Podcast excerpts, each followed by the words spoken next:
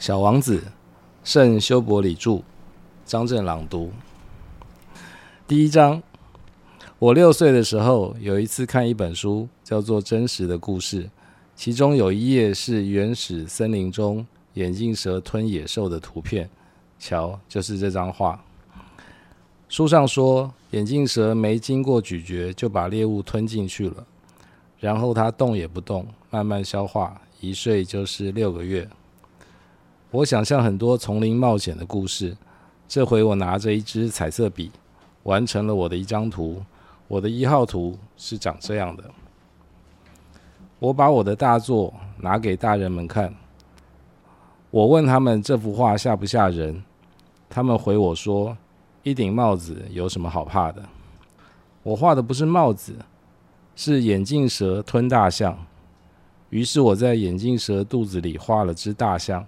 好让大人们理解，他们老是需要我解释半天。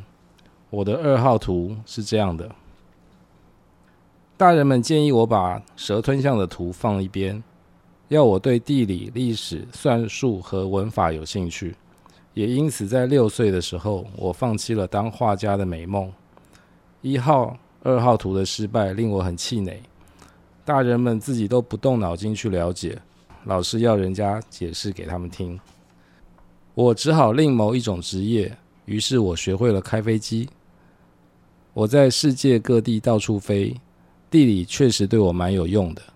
我学会一眼就看出那是中国，不是亚利桑那州。晚上迷路时，这挺管用的。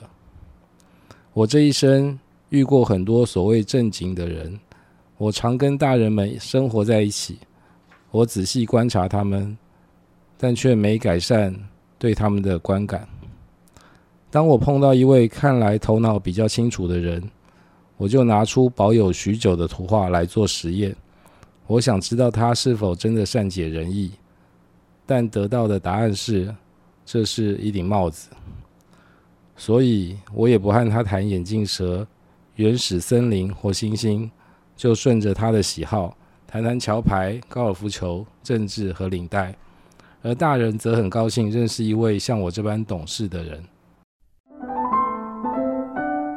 以上节目由数位传声制作。